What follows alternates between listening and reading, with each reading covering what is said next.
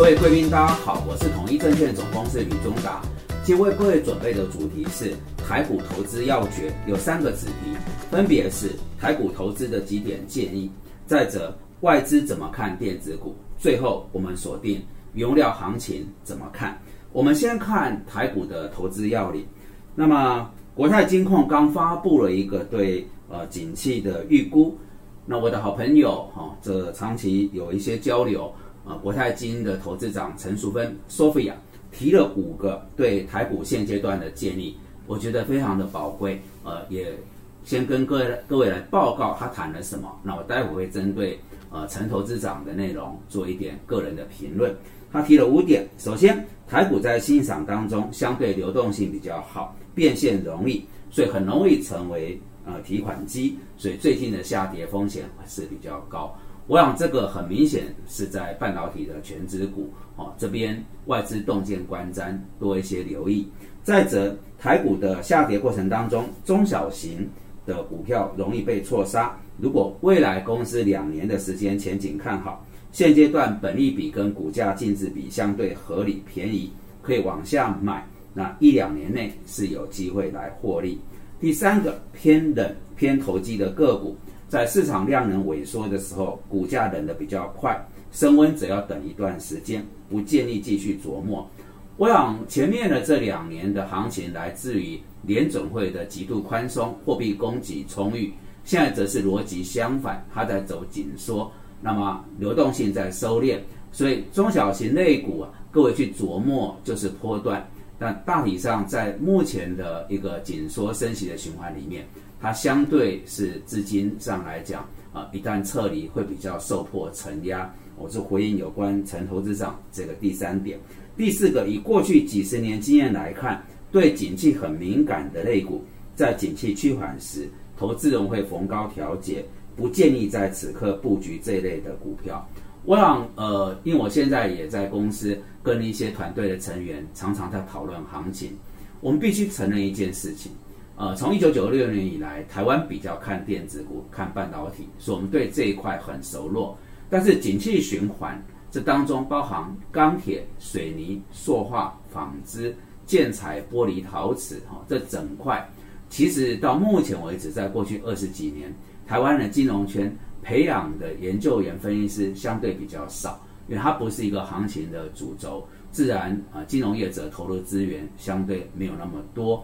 然后，景气循环直到今天，我们其实也不太容易评价它。哦，那我个人觉得在这里，我也在学习当中。那目前来看，景气循环应该是买在高本利比，卖在低本利比，跟我们所熟络的本利比的操作方式正好是相违的。那坦白讲，景气循环很不容易评估。那么前几年有一个很指标的事件，就是被动元件的一档股票，啊，它从三百多块到一千三，后来又跌回到两百多块，景气是来的又急又快，上下的剧烈震荡。我觉得，除非投资朋友在这个部分自己有做基本面的一些深入的功课，否则景气循环股啊，一旦人气涣散了，呃，指标性不在的时候。它其实都是相对比较有压力的。那对刚刚我提到的这些比较偏呃景气循环浪潮的题目啊，呃，都是呃要非常的审慎小心哦，保持对后续盘面的一些追踪。再往下看，则是第五点，呃，台湾提供比较好的流动性，市场波动也比较大。如果股票跌出价值，慎选个股会比赌大盘趋势来得好。被动投资在过去十几年很兴盛，但现在公司大不一定好，还是得回到基本面跟本利比的支撑。呃，我认同哈，我想上一次有跟各位提到，呃，最近啊，投信都回到去买这个老牌股，就是呃挂牌代呃挂牌的这个代码越前面的哈。那为什么去买这个老牌的全资股？至少它公司经营这么久，历经了很多次的景气循环。呃，相对来的稳健哈，基本面的评估也会比较容易一些。好，我就 Sophia 陈投资长的五点论述，一个一个评论。那我想，呃，我们来做一个总评哈。就在目前这个阶段，长线来讲，呃，台股跟美股的走势还是跟联总会的货币政策息息相关。但短期因为历经了这一波的一个呃重创，其实这个利空已经有一点被过度放大或是过度反应。那如果呃在这个阶段美元跟美债值率没有明显的往上走的话，啊，它是处在一个震荡，甚至有些下修，其实对股市的跌升反弹应该是一个呃正向的效应。我的意思是说。呃，可能至少在这个阶段已经度过最凶险的一个时间。呃，也提到了在季底这里有法人的重新资产配置，哦，可以不要到那么悲观哦，那多关注一些盘势，掌握中间这个空窗所创造的呃相对的机会。那最近的盘是经过利空的反复打底，我们的建议就是操作上你不要追哈，就是涨的时候你不要去追价。但是可以适逢利空啊，呃，修正当中，或是它破底跌升有不错基本面的股票做一些琢磨。那本利比目前已经来到呃十三倍以下，殖利率是四趴以上，其实是有一些吸引力。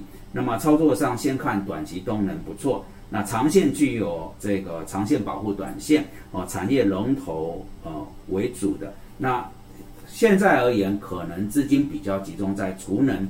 网通、低轨道卫星、航太、电子纸、苹果概念股等等。啊，我想从陈投资长 Sophia 对于台股投资的五大要诀建议，呃，我引述，然后做一些评论，哈，提供给各位来参考。接着我们把焦点锁定在电子股的部分。最近外资券商出了不少电子的这个报告，我觉得都有参考的价值。我们来看，呃，几大块：半导体、窄板、然后面板跟驱动 IC。那么瑞银证券在半导体的部分，他提到基本面修正才刚开始，预估第二季才会落底。那么建议避开成熟制程跟 IC 设计的族群，今年底才会是一个比较好的布局机会。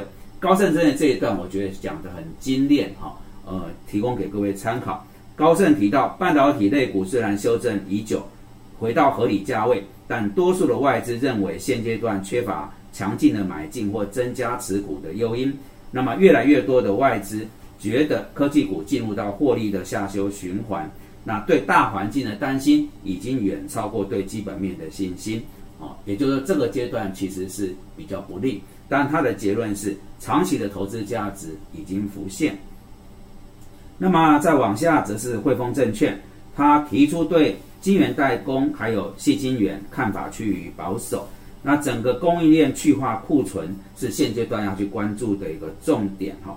那他的结论是全面性的对上游的半导体采取保守的投资策略。那再来是窄板，窄板最近跌的比较凶，我们来看一下重量级的外资的看法。呃，花旗证券指出，总体经济是看坏，但呃窄板的整体需求是强劲。虽然市场上对伺服器产生了杂音，但通路确认过。今年、明年两年，来自于伺服器的需求还是强劲的，因此对窄板是一个买进的评价。摩根士利则指出，呃，窄板的订单情况没有改变，但 PC 的需求转弱，伺服器需求下滑的风险也在攀升。那么窄板的供需缺口啊，已经缩小到一成以下，所以维持一个持平的呃看法。汇丰证券则呃认为。历经了过去两年窄板的一个股价的明显评价提升，呃，现阶段对整体产业是采取审慎。那么面板则是摩根斯丹利提到，呃，第三季供过于求压力还是大的，那整个面板的价格相对是不利，对于指标公司采取减码的平等。最后驱动 IC，摩根士丹利认为库存压力拖累下半年的价格压力更大，那这个产业没有，呃。最糟只有更糟，预期整个驱动 IC 的获利会回到二零二零年的疫情水准。好，各位，我们刚刚很琐细进到里面，但整体来讲，你看得到外资券商现在普遍对电子股在次产业来讲都是偏保守。那么尤其要关注在半导体的部分，因为终端需求有限，那供应链的长边效应也开始在发酵。整体来讲，对前景是看保守。目前这个氛围对半导体为首的电子股是不利的，那也建议大家要做就是波段哦，不要恋战哈。这提供给各位参考。最后，我们锁定在能源物料部分来做一点琢磨。先看短期的一些新闻。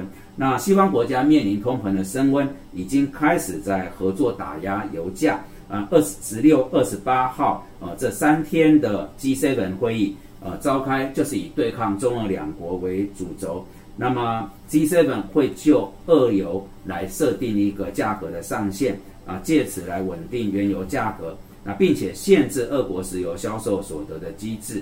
那二十八号也会呃宣布啊禁止进口俄罗斯的黄金。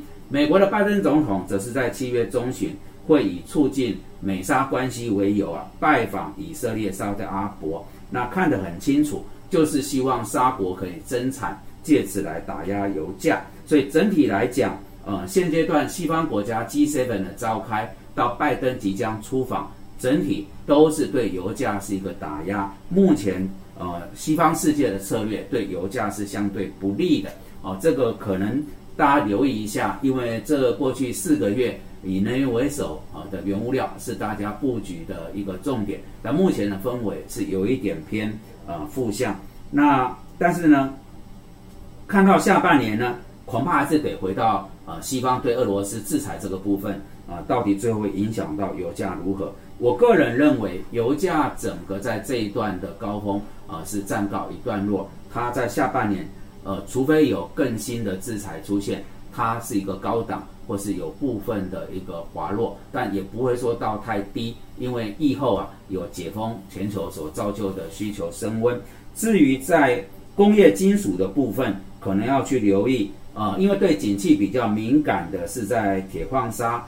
呃的这一块哈，还有铜啊、铝等等。那目前刚刚有提到这个黄金啊，西方开始要限制俄罗斯的部分，可能黄金会有一点助长，所以不妨把呃前面比较有上涨的基本金属转移到黄金的一个部分。那我也看到有一些投信的基金开始布局烟草，把烟草当成一个防御型的配置。那我把它总结，我觉得如果原物料走了上半年的高峰，下半年开始有一点负向的声音。后面有两个重点，一个是欧洲为首的绿能转型，这边啊可能要从传统的石化能源转而到呃这个替代能源、绿色能源部分。另外就是六月份中共中央啊一连串啊在这个防疫之后旧经济所释出的一些挽救措施，哦这个会不会对？后面原物料造成一个助长的效应，这个有关欧跟中的两块会是比较展望到下半年各路尔做原物料要去追踪的一个议题重点。好的，以上是我们今天为各位所准备的主题。如果大家觉得这些讯息不错，有助于判断跟操作，敬请帮忙按赞、订阅、分享跟开启小铃铛。非常感谢各位的参与。